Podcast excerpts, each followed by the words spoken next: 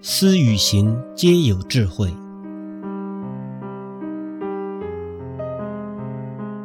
寺院的每个日常活动，全都是功德之来源。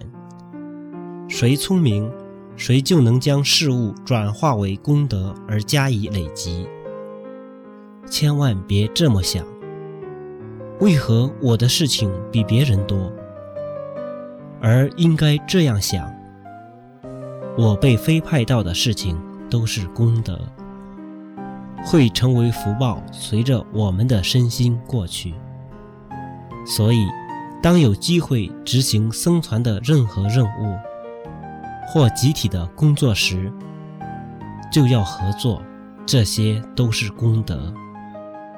能让我们的功德更圆满。